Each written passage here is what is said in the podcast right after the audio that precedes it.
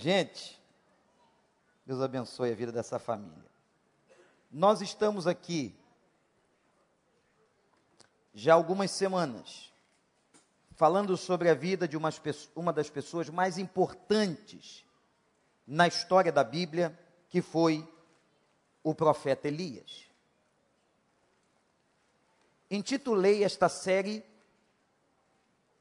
Do Homem que Cuidava das Pessoas. Interessante que uma pessoa da igreja disse assim: Pastor, após essas mensagens eu nunca tinha pensado na vida de Elias a partir desta ótica. Elias como um cuidador.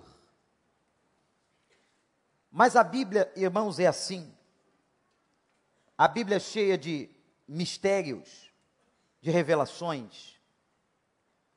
Eu tenho certeza que muitas pessoas aqui, ao longo da vida cristã, já ouviram mensagens nos textos que nós abordamos.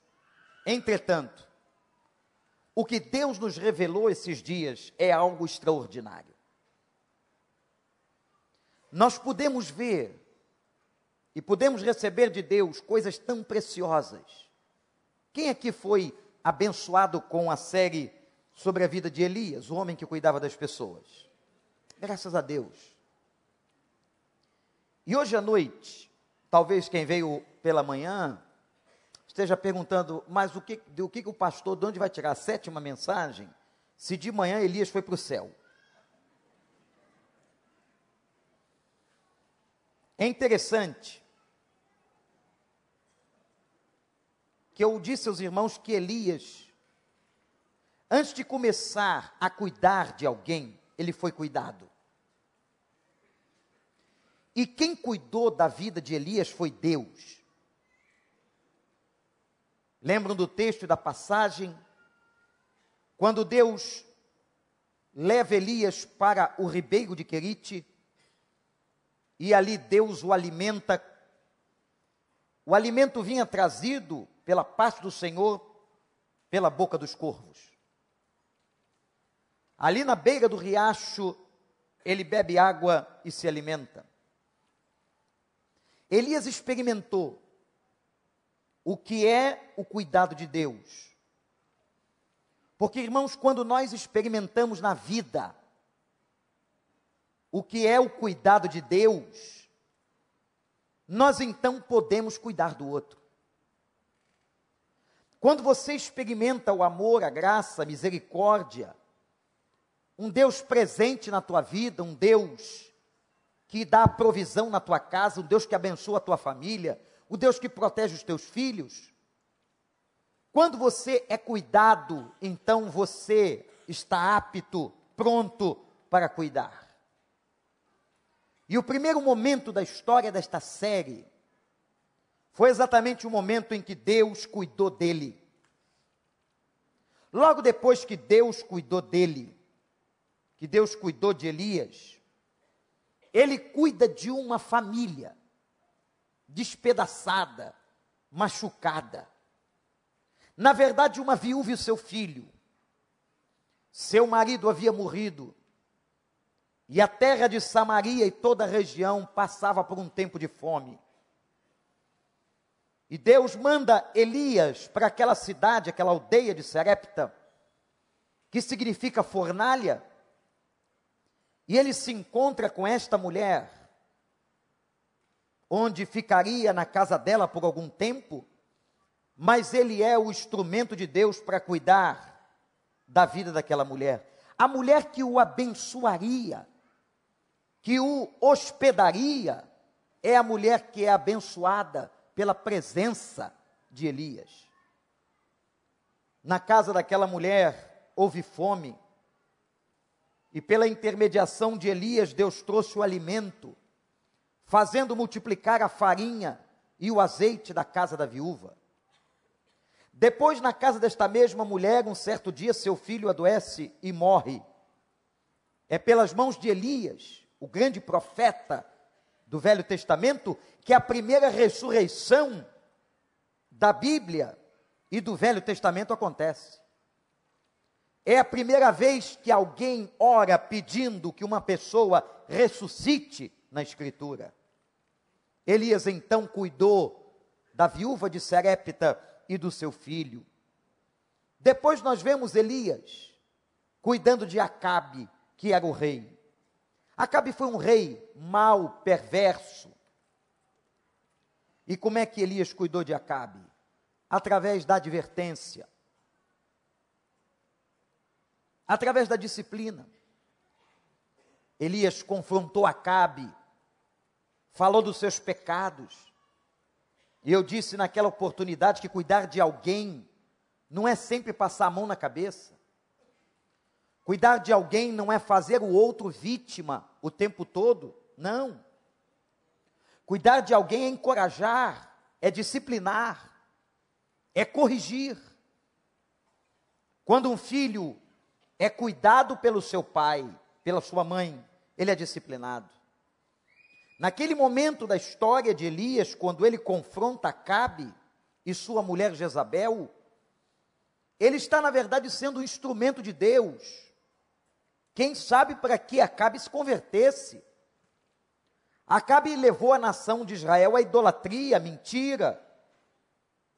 Mas Acabe não quis aceitar a disciplina do Senhor. Elias cuidou de Acabe. Elias cuidou da família de Serepta, da viúva, do filho.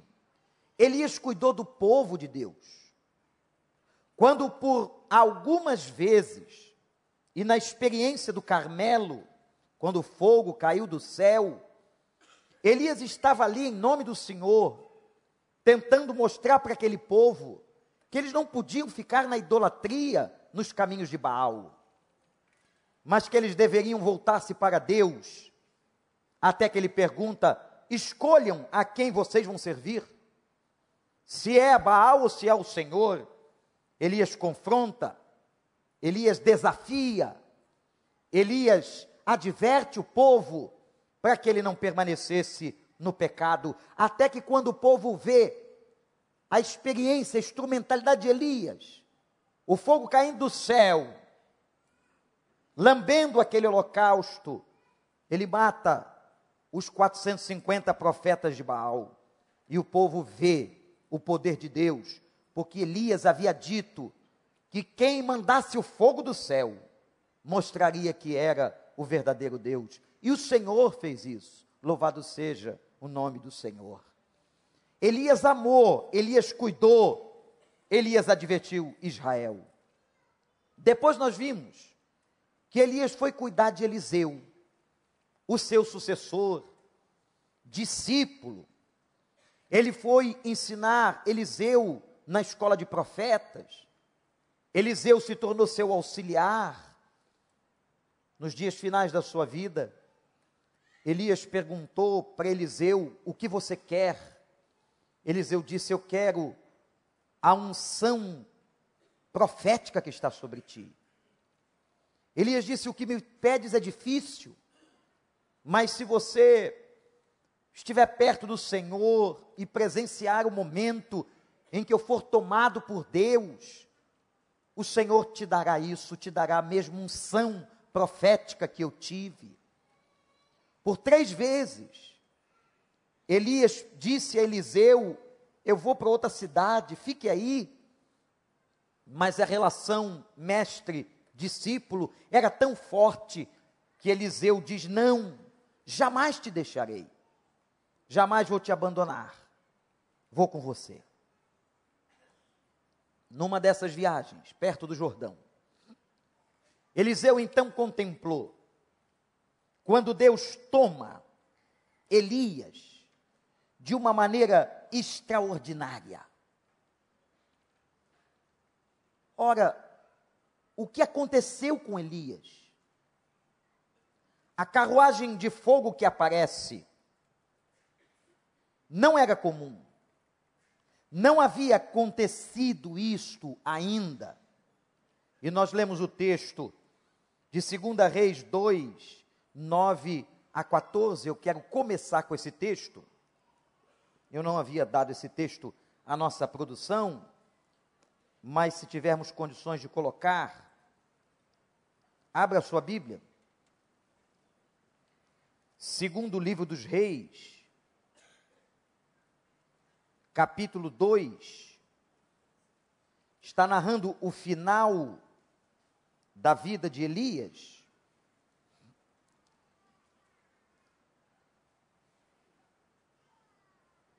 Versículo 9, 2 Reis 2. Depois de atravessar, Elias disse a Eliseu: O que posso fazer em teu favor antes que eu seja levado para longe de você? Respondeu Eliseu: Faze de mim o principal herdeiro do teu espírito profético. Faze de mim o principal herdeiro do teu espírito profético. Elias disse: Seu pedido é difícil, mas se você me vir quando eu for separado de você, terá o que pediu, do contrário, não será atendido. De repente, enquanto caminhavam e conversavam, apareceu um carro de fogo, puxado por cavalos. Olha que visão, gente. De fogo que separou Elias de Eliseu.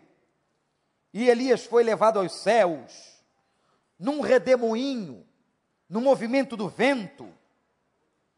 Diz a Bíblia, quando eu vi isso, Eliseu gritou. Eu também gritaria. Meu pai, meu pai, tu eras como os carros de guerra e os cavaleiros de Israel.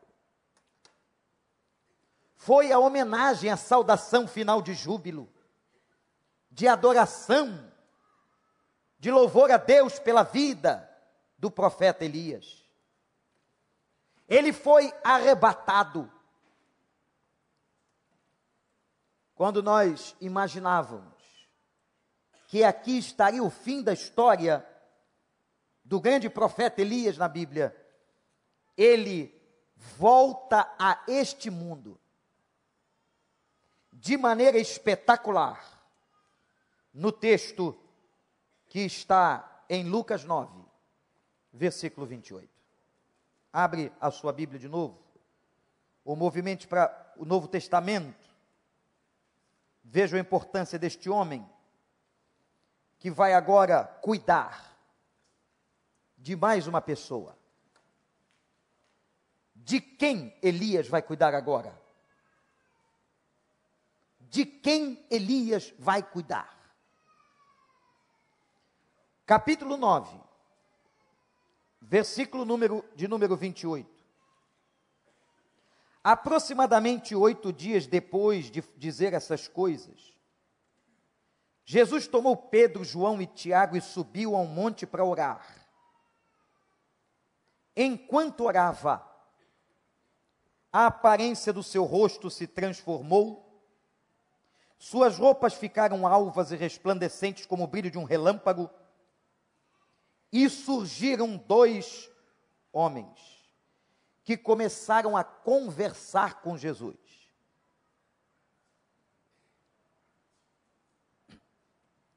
Eram Moisés e Elias. Apareceram em glória, em glorioso esplendor, e falavam sobre a partida de Jesus, que estava para se cumprir em Jerusalém. Irmãos, está diante de nós muita atenção. Um dos textos mais difíceis de interpretação do Novo Testamento. Mas um dos textos mais lindos da Bíblia. O que é que Jesus foi fazer? Qual era o propósito Lembrem de uma coisa. Quando Jesus ia fazer qualquer coisa importante, ele orava. E no meio dos doze, ele tinha o grupo de intimidade, de oração mais próximo dele. Não que os outros não orassem, não que os outros não fossem discípulos, mas ele tinha uma proximidade diferenciada com esses três: Pedro, Tiago e João. João, por ser o discípulo amado, aquele que mais se aproximava de Jesus, o discípulo que deitou a cabeça no ombro de Jesus, um discípulo que foi chamado outrora filho do trovão, mas que agora era um homem manso e amoroso. Pedro, porque fora a principal liderança da igreja em Jerusalém, sua liderança, impetuosidade, fizeram com que ele se aproximasse de Jesus e Pedro passou experiência que os outros onze não passaram. Exatamente por causa da sua impetuosidade. Como, por exemplo, ele é o único discípulo que anda sobre o mar.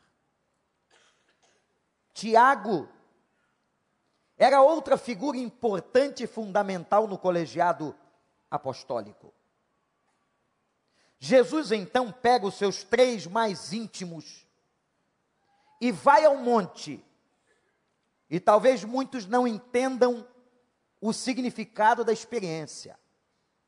Talvez você nunca tenha pensado nisso ou estudado sobre a matéria. Jesus vai ao Monte da Transfiguração, onde os teólogos têm dificuldade de discernir que monte era esse, para pedir a aprovação de Deus naquilo que ele faria, a sua morte. Ele estava pronto, após a transfiguração, a cumprir o ministério, a se entregar pela morte de cruz. E foi neste momento, não há outra passagem em toda a vida de Cristo, em todo o Novo Testamento, que Jesus tenha tido uma experiência tão íntima, espetacular, com a presença do Pai.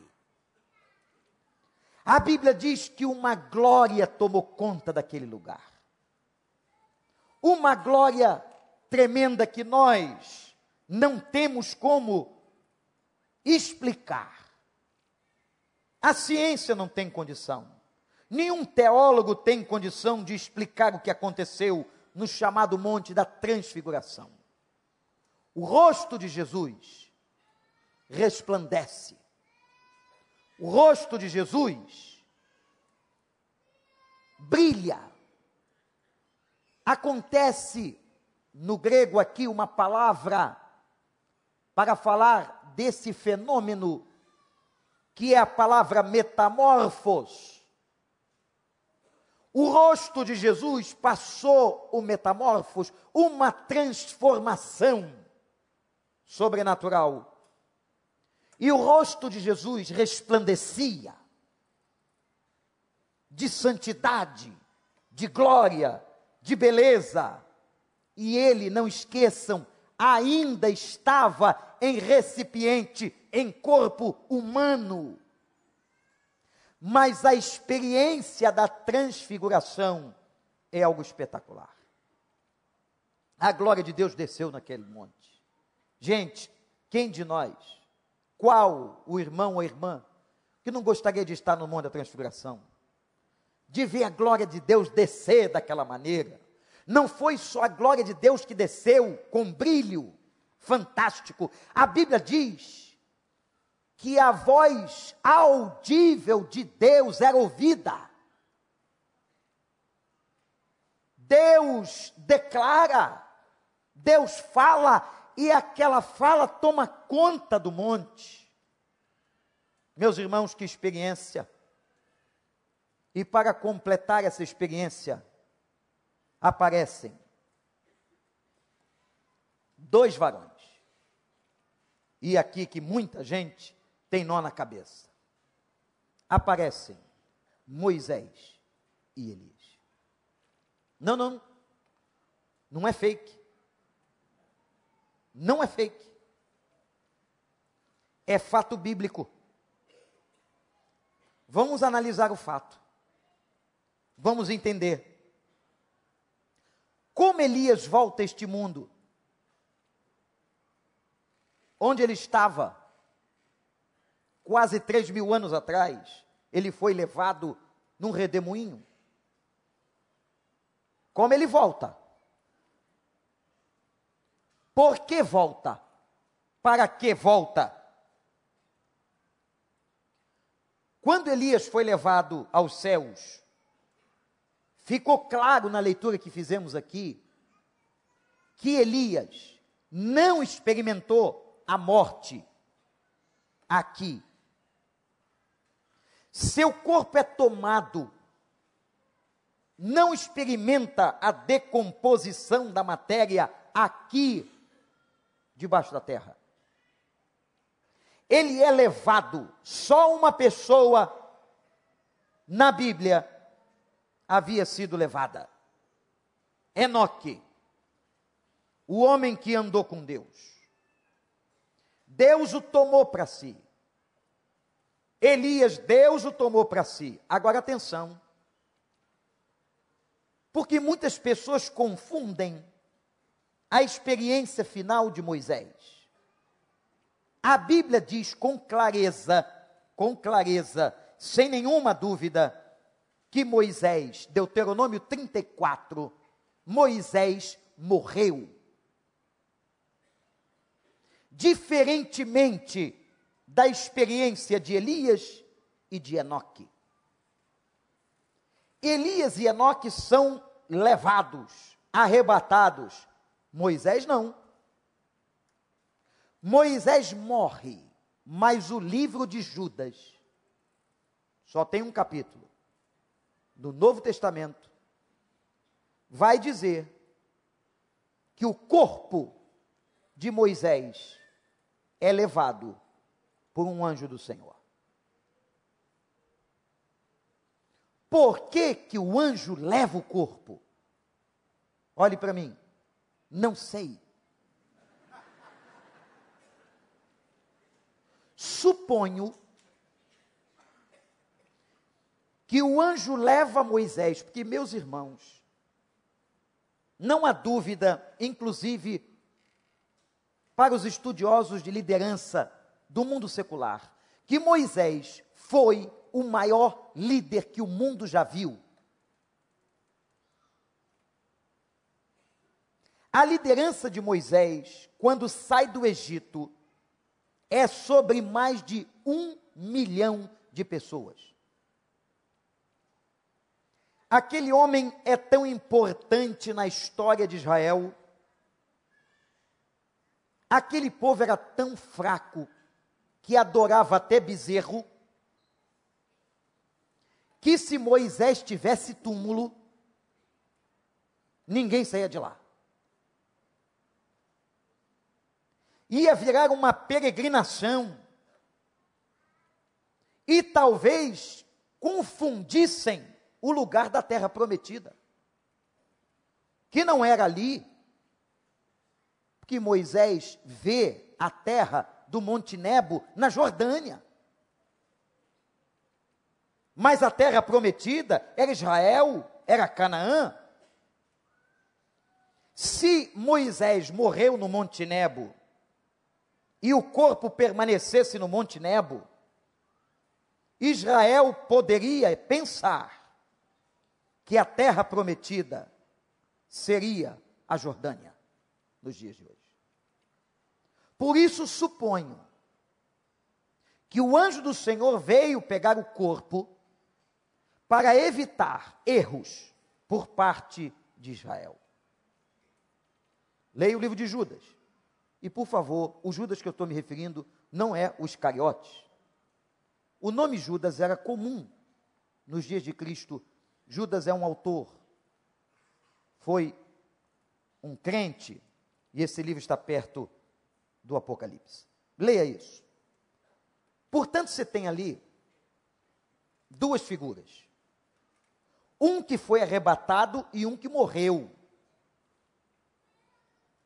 Ora, meus irmãos, como é que estes homens aparecem? Só há uma explicação bíblica. E clara, eles estavam vivos. Ora, se eles estavam vivos, eles já haviam experimentado no Cairóis de Deus a ressurreição. Tema difícil porque para nós, prestem muita atenção no que eu vou dizer, no cronos humano, a ressurreição é algo que vai acontecer, futuro. Mas no tempo de Deus, e quando saímos do mundo presente, saímos do tempo, saímos do Cronos, entramos na realidade do Kairos, que é o tempo de Deus, e Deus, olhem para mim, é aquele que está no passado, no presente e no futuro. Deus é atemporal. Deus não tem passado. Deus não tem futuro. Deus é. Quem tem passado e futuro é você e eu. Mas Deus é. Louvado seja o nome do Senhor. Eu sou o Senhor. Senhor, quem direi? Perguntou Moisés. Para que eu possa ter credibilidade, que direi ao povo? Quem está me dando ordem? Diga ao povo: Eu sou. Eu sou é a magnitude completa de Deus, essência completa do Senhor. Quando Jesus Cristo vem ao mundo, ele restaura o eu sou. E ele diz várias vezes no grego, ego em mim, eu sou o caminho, eu sou a verdade, eu sou a vida, eu sou a porta, eu sou o pão, eu sou água viva, eu sou em Cristo, é restaurado absolutamente. Ora, irmãos, quando Elias e Moisés morrem e saem do Cronos, eles entram no Cairóis. E a ressurreição já havia acontecido no tempo de Deus. Porque se eles não estivessem vivos, eles não poderiam ter aparecido, e preste atenção, isto não tem absolutamente nada a ver com reencarnação. O versículo de número 31, deveríamos ter ou ler isso no grego, é muito claro. Olhe para a sua Bíblia, tem como botar o versículo 31? Na transparência aí? Olha aí. Apareceram em glorioso esplendor. Não apareceram mais na fragilidade humana, não eram mais seres humanos. Foram reconhecidos como Moisés e Elias, mas não estavam mais subjugados à natureza humana. Apareceram, como diz outras versões, e no grego, em glória. Eles estavam vivos, eles já tinham experimentado a dimensão da vida celestial, por isso puderam aparecer. Não há outra explicação plausível para que explique o capítulo 9 deste Evangelho de Lucas. A experiência da transfiguração é única. E Moisés e Elias apareceram. E por que os dois? Porque não foi Eliseu, porque não foi Isaías. Porque os dois simbolizavam duas coisas fundamentais, pilares da história da salvação.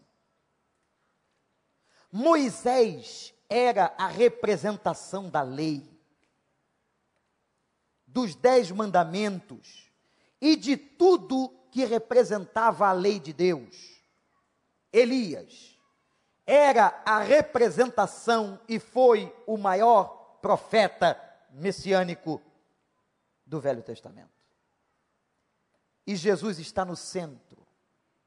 E a Bíblia está apontando para ele, Cristo, dizendo que nele estava a síntese da lei e dos profetas.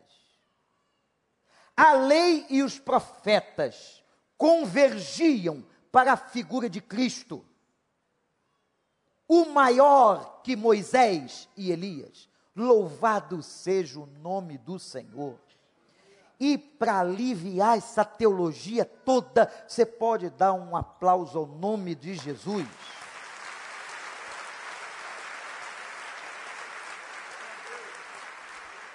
Ele era a síntese. Meus irmãos, que visão, que experiência. A lei, os profetas e o maior de todos. O maior, o principal, o filho do Deus vivo. Este é meu filho amado, em quem tenho prazer, foi ele. Ele é o Messias, é o nome sobre todo nome. E sobre o nome dele se dobrará todo joelho, toda língua confessará que ele é o Senhor. Maior que Moisés, maior que Elias. Mas, meus irmãos, qual era a missão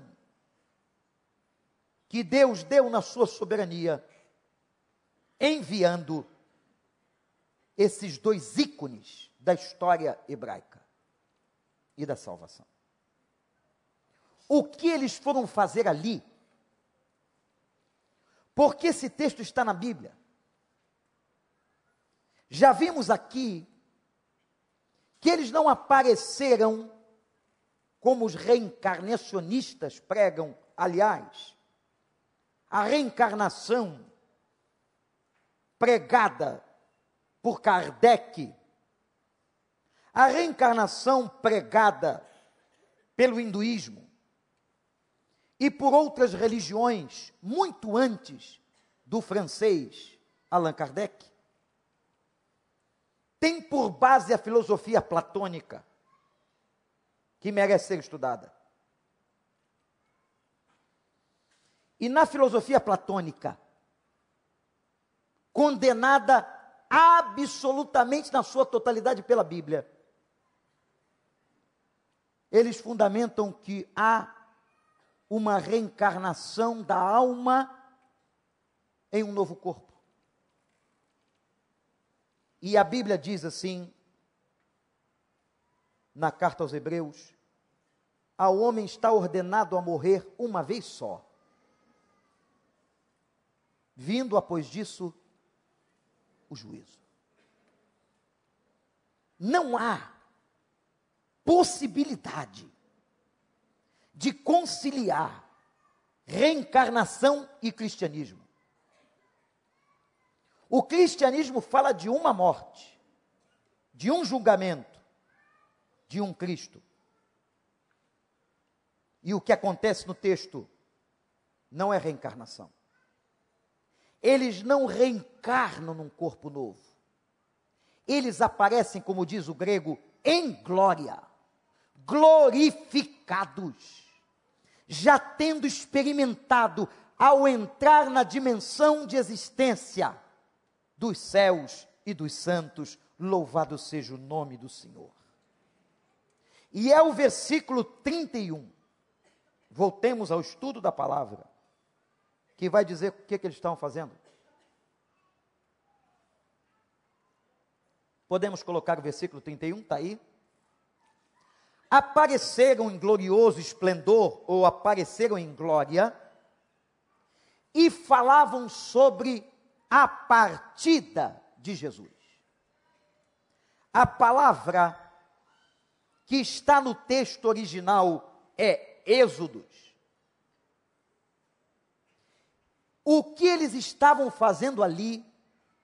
Eles estavam falando com Cristo ou reafirmando em Cristo o que aconteceria à vida de Cristo nos momentos em que ele partiria dessa existência terrena para os planos de Deus. A morte por cruz e a ressurreição. Irmãos, li certa vez um autor que me impressionou muito, se eu não me engano foi William Barclay, um grande autor, um teólogo inglês, que disse o seguinte: naquele momento que eles estavam ali em glória,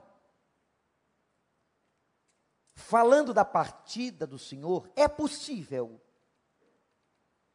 que Moisés estivesse falando da sua própria experiência no êxodo de Israel, quando sai do cativeiro egípcio e entra depois em Canaã. Jesus, eu também tive o meu êxodo. Eu também saí de uma situação para outra. E diz ainda o teólogo, quem sabe Elias, com toda a sua experiência ao Senhor Jesus, no mundo da transfiguração, dizendo: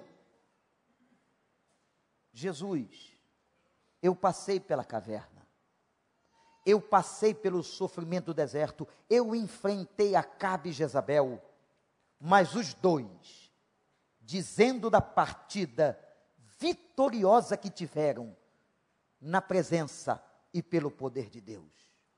O que eles estavam fazendo ali, falando da partida de Cristo, do êxodo do Senhor, da passagem do Senhor, do ministério do Senhor, eram palavras de encorajamento. Elias está cuidando de Jesus. Impressionante a conclusão clara dessa experiência. Já analisamos outras vezes esse texto no seu todo, mas agora só quero chamar a atenção para o fato de que Deus manda Elias e Moisés, especialmente Elias, porque estamos tratando sobre ele, que cuidou de tanta gente, que cuidou do povo, que cuidou da família de Serepta, que cuidou de Eliseu, que cuidou de reis. Agora ele vai, representando os profetas, cuidar, encorajar, motivar a caminhada final do nosso Senhor Jesus Cristo. Jesus Cristo também recebeu palavras de motivação. Impressionante. Lhes trago outra experiência sobre o que acabei de afirmar. No momento final, quando ele vai ser preso, ele estava no jardim chamado Getsemane. Getsemani. Getsemani é uma expressão que significa lugar de prensar azeitona. Naquele lugar, Cristo foi prensado por nós. Naquele lugar, o seu suor se transformou em gotas de sangue, tal era a experiência de peso, de sofrimento e dor que ele estava sentindo. E a Bíblia declara que no Getsemani, quando ele está sendo imprensado, ele passa, está na Bíblia, o momento de maior tristeza. A sua alma, diz a Bíblia, está triste até a morte. Jesus recebe uma tristeza pelo momento que lhe sucederia, porque ele estava no corpo humano, ele ia sentir dor, os docéticos depois tentaram dizer que ele era só uma aparência, que ele não era gente. Se isso fosse verdade, o sacrifício de Cristo tinha valido nada, porque ele não sentiu nada na cruz. Jesus sofreu, a coroa de espinho furou sua testa, os chicotes dos carrascos, com pontas de chumbo, feriram sua carne. Quando Mel Gibson fez A Paixão de Cristo, Me lembro de uma entrevista que deu, que ele teve que ler a Bíblia e estudar muito. E uma pessoa perguntou para ele, de uma televisão americana, por que, que ele fez um filme tão violento. Disse assim um repórter, um entrevistador.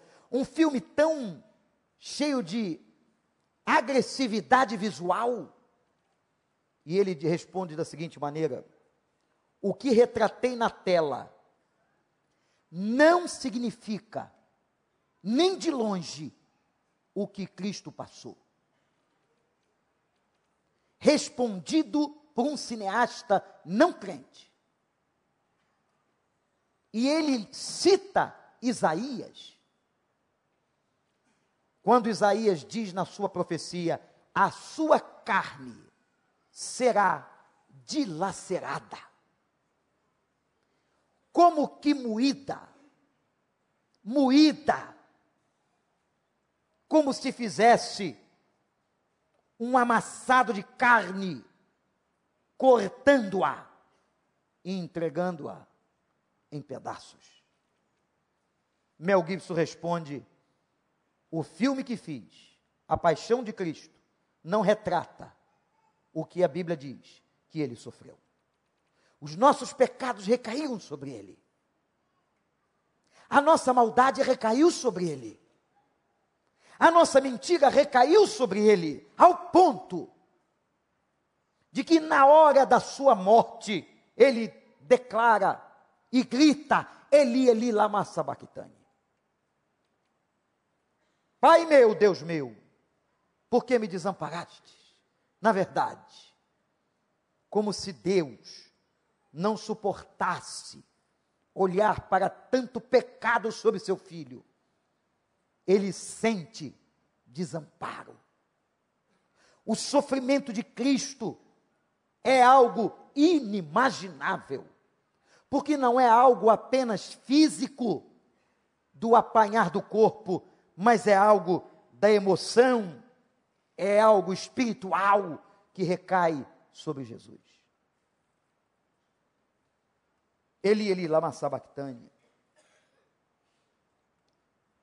No Getsemane ele sofreu, suou sangue, sua alma triste até a morte. Por isso, meus irmãos, que quando olhamos para o Cristo humano, o da dupla natureza, divina mais humano, vemos um Cristo que tinha sede, que pedia água para a mulher samaritana, um Cristo que tinha fome e comia peixe. Um Cristo que ficava triste. Um Cristo que era Deus, se fez carne e habitou entre nós. Um Cristo que renunciou sua posição de glória para andar entre os homens. Um Cristo que foi crucificado e sentiu todas as dores. Um Cristo que foi parar na sepultura de José de Arimateia. Ficou ali três dias. Mas o Cristo que ressuscitou.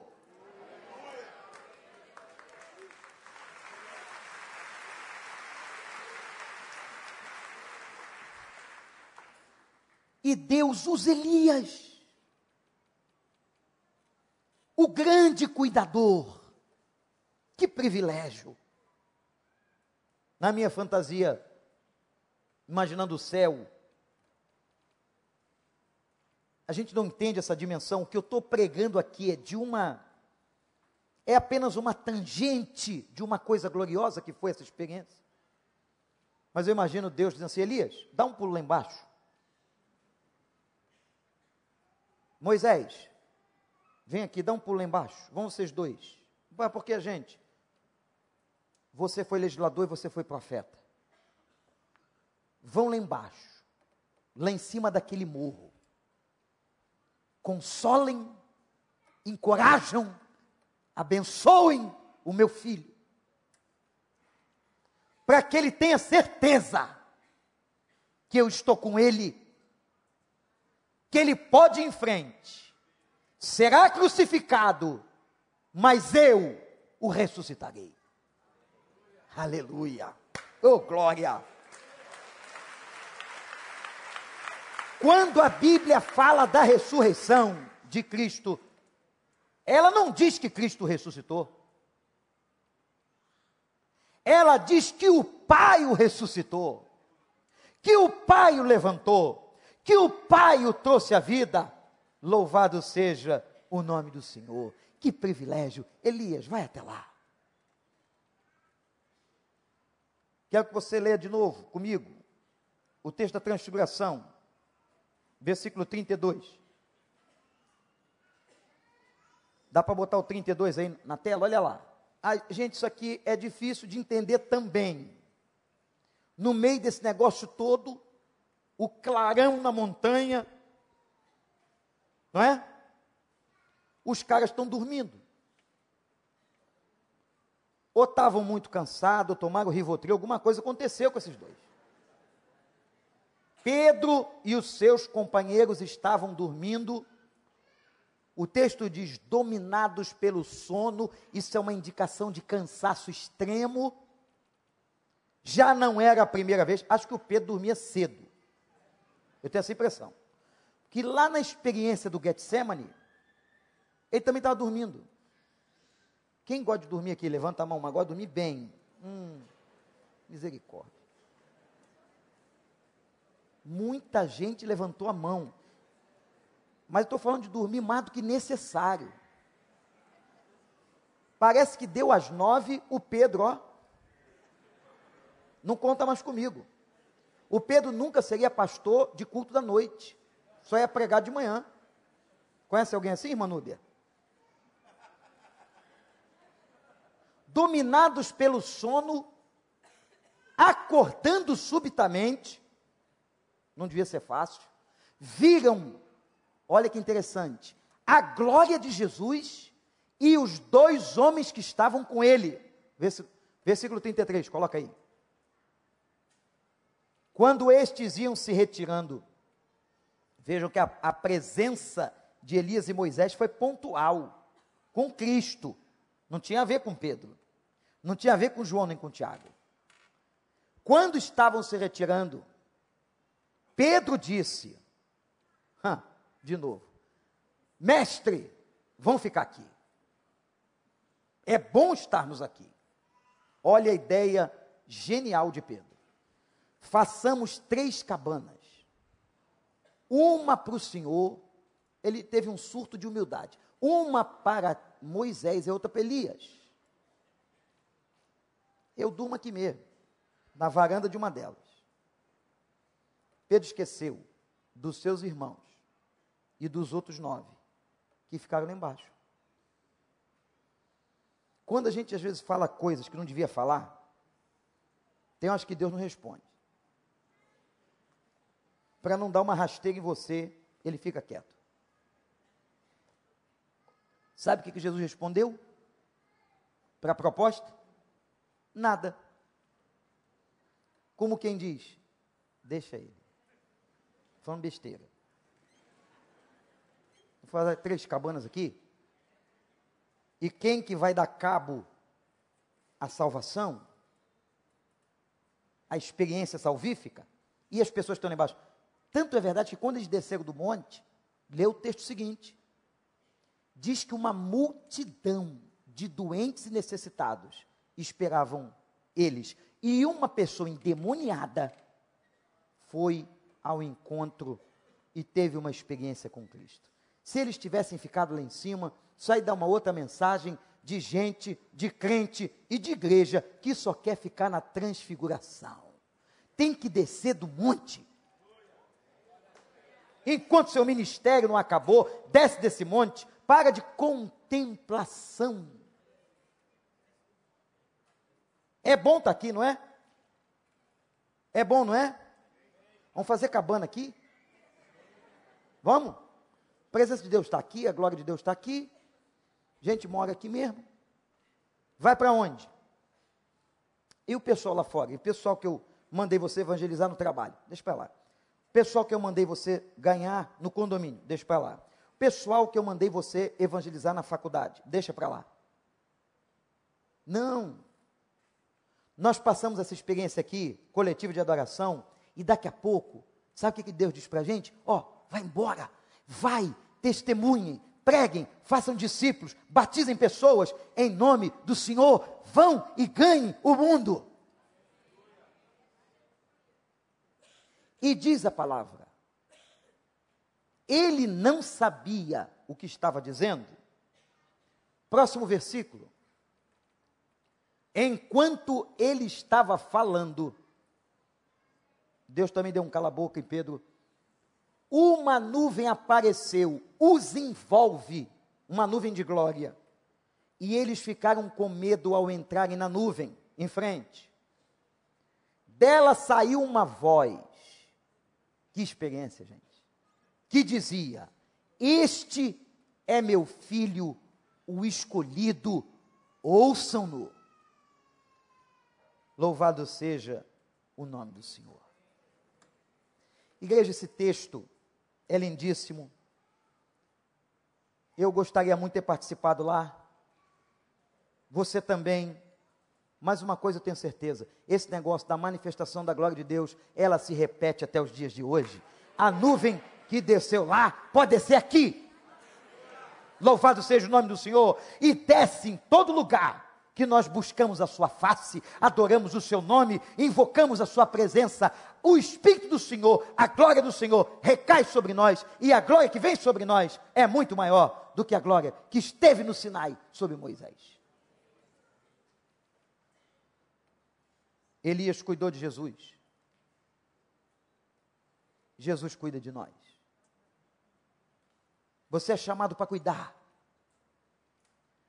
Quais são as pessoas que você, ou Deus, está colocando na sua vida para que você cuide esse ano de 2019? Quais são os nomes? Quem Deus está te trazendo luz à consciência? Depois de uma experiência fantástica, olhando a vida de Elias, que é chamado ao Novo Testamento para abençoar a Cristo, para motivar a Cristo. A quem você vai motivar e cuidar? Que coisa maravilhosa esse Evangelho. E eu quero terminar dizendo sobre a experiência de Moisés e Elias, que nós não temos como narrar, mas que adentraram essa posição de glória. Eu não sei se você acredita nisso. Isso é uma questão de fé. Mas o Deus que cuida, o Deus que cuida de nós, o Deus que te chama para cuidar de alguém, que te dá força para cuidar de um parente doente, uma pessoa que você está discipulando, um vizinho que precisa de você, esse Deus fala para nós de um céu, de uma outra realidade existencial, onde um dia nós, pela misericórdia e graça do Senhor, nos assentaremos na mesma mesa com Abraão, Isaac, Jacó, Moisés, Elias. Irmãos, eu não sei para quem eu vou correr primeiro. Para quem nós, a quem nós vamos procurar?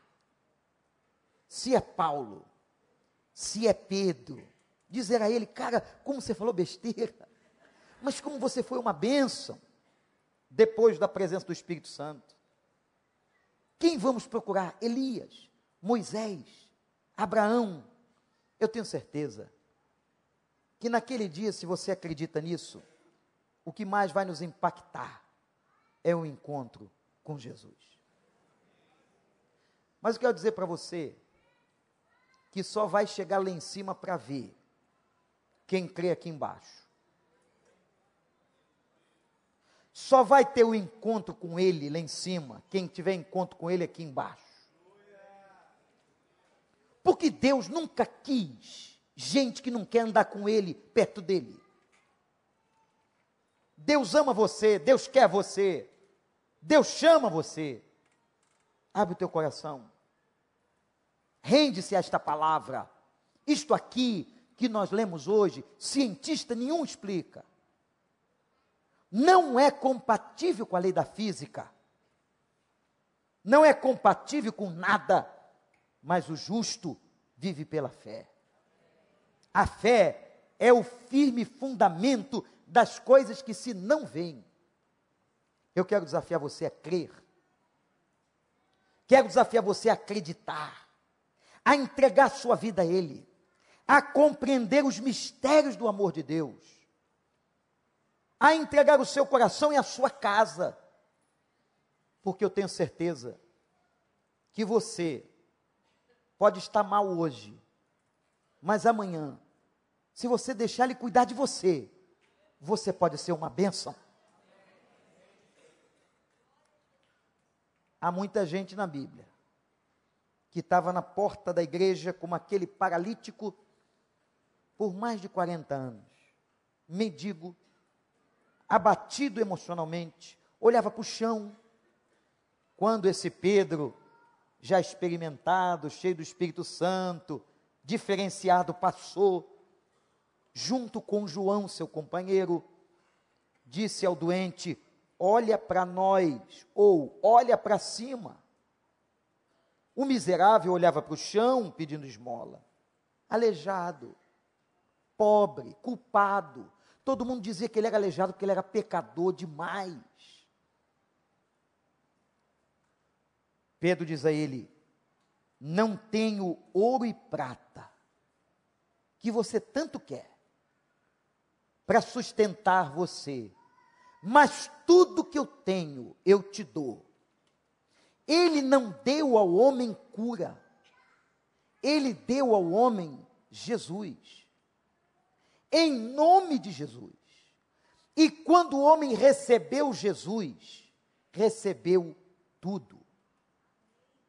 Quando você recebe Jesus, você recebe cura, transformação, libertação, poder para viver nesse mundo. Levanta, e o aleijado levantou, seus pés, tendões e artelhos se firmaram.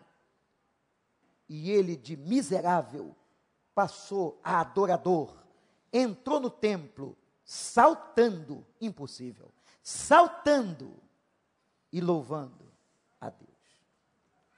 Jesus faz isso. Você quer? Você quer? Você quer entrar no céu? Você crê nessa pregação? Você crê nessa palavra?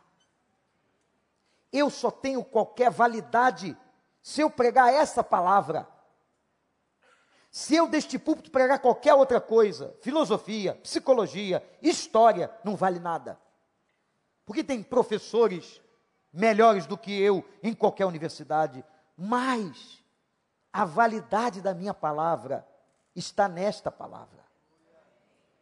Creia nesta palavra que dá vida, salvação, que faz de você um pobre coitado que merece cuidado. Um pobre coitado que merece ser cuidado. Em um homem e uma mulher abençoados para cuidar de pessoas, para cuidar de gente. Abaixe a sua cabeça. Ore comigo. Eu quero convidar você a sair desse lugar. O lugar do aleijado da porta do templo. O lugar da vítima. O lugar do desespero, da depressão.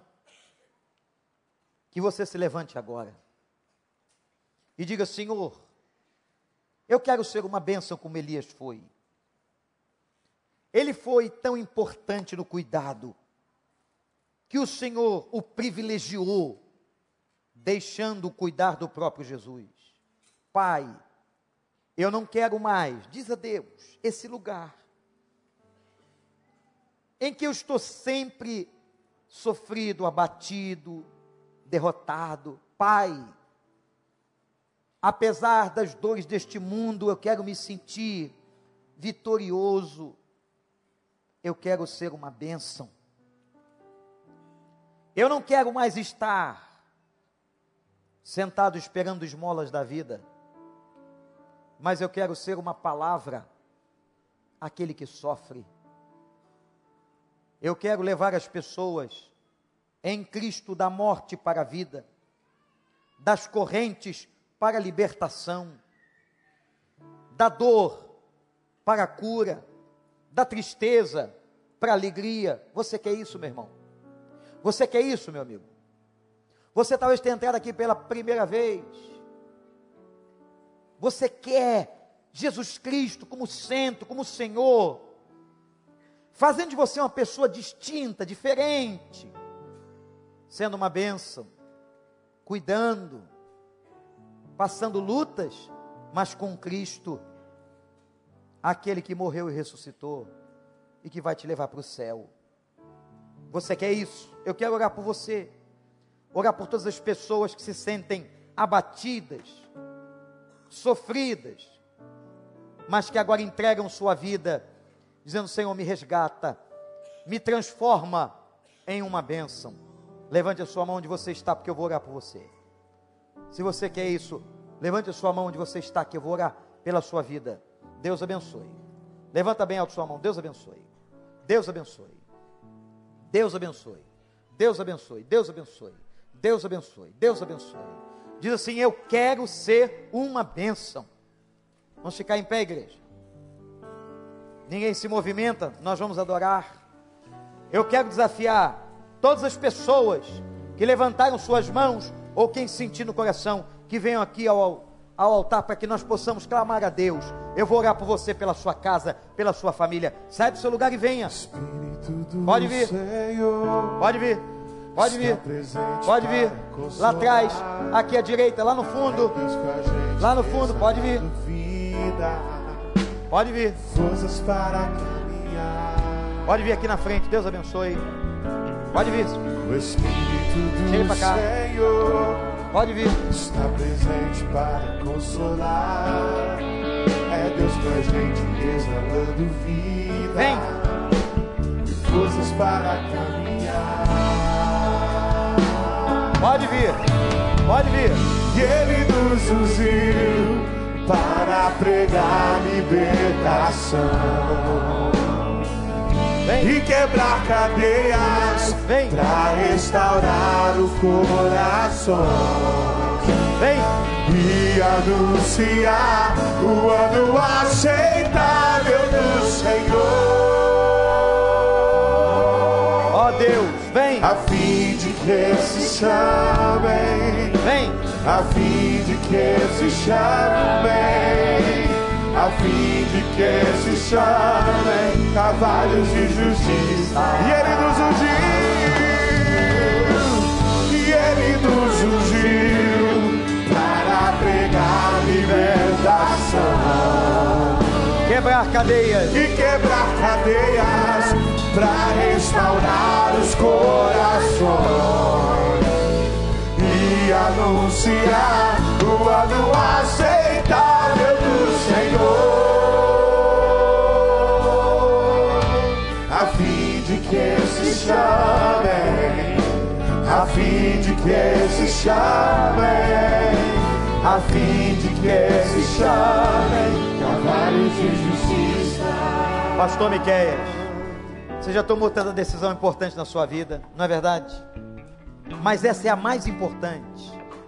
É o seu destino, a sua história, o seu futuro.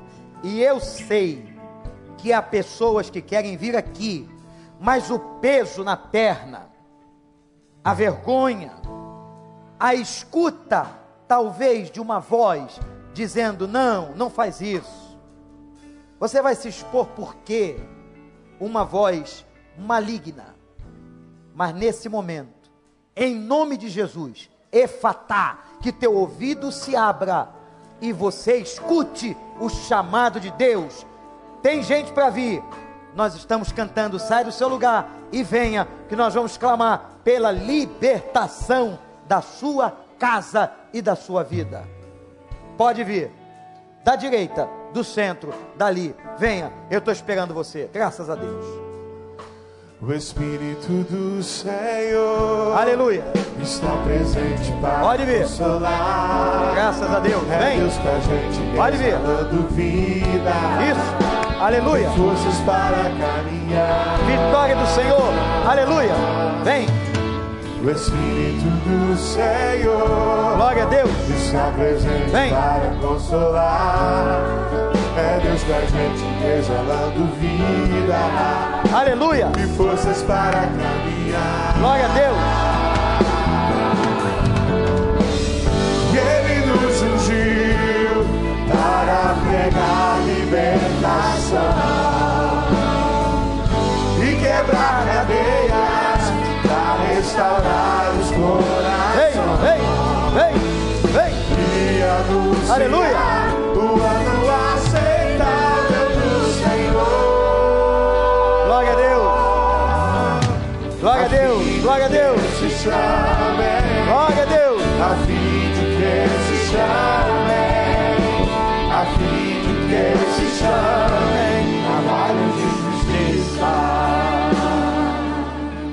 Igreja faz assim. Quem é crente? Quem é crente faz assim para a gente orar com imposição de mãos.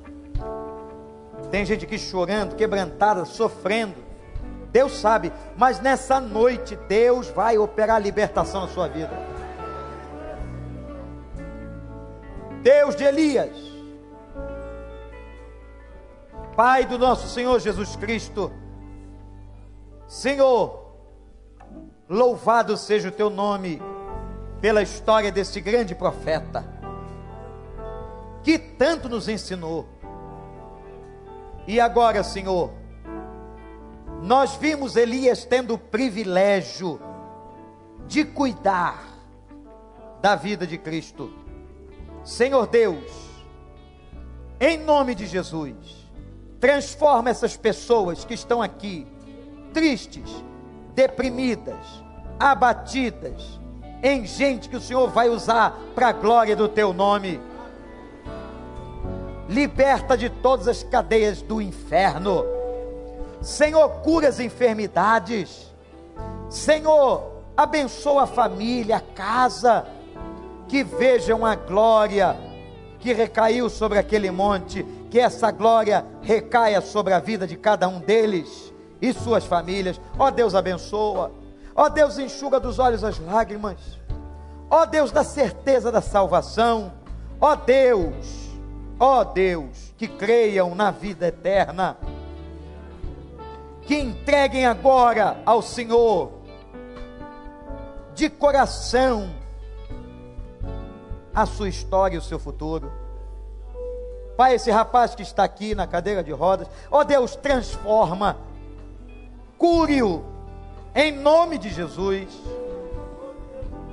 Mas principalmente salve o Senhor, porque na eternidade Ele não usará mais esta cadeira. Senhor, este casal que veio, esta senhora em lágrimas, esse jovem desesperado, Deus, faz o que não fazemos, o que não podemos fazer, cura, liberta, salva.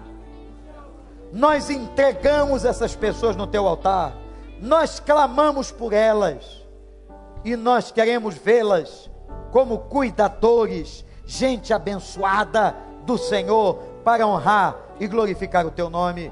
Ó Deus, nós oramos em nome de Jesus. Nome de Jesus. E todo o povo diz: Todo o povo diz: Deus abençoe vocês. Sai daqui não. Muitos dos nossos conselheiros vão falar com você. Se você quiser uma Bíblia, se você quiser que a gente continue orando, se você quiser discipulado, nós vamos cuidar de você. Deus abençoe a sua casa. Igreja, quem foi abençoado pela história de Elias aí? Ô oh, glória a Deus! Quanta coisa nos ensinou. Nós temos que terminar esse culto, pastor Miquel, glorificando ao Deus da Bíblia, ao Deus de Elias, ao Deus de Moisés, ao nosso Deus, Pai do Senhor Jesus. Glorificado seja o nome do Senhor. A Ele toda honra, toda glória e todo louvor.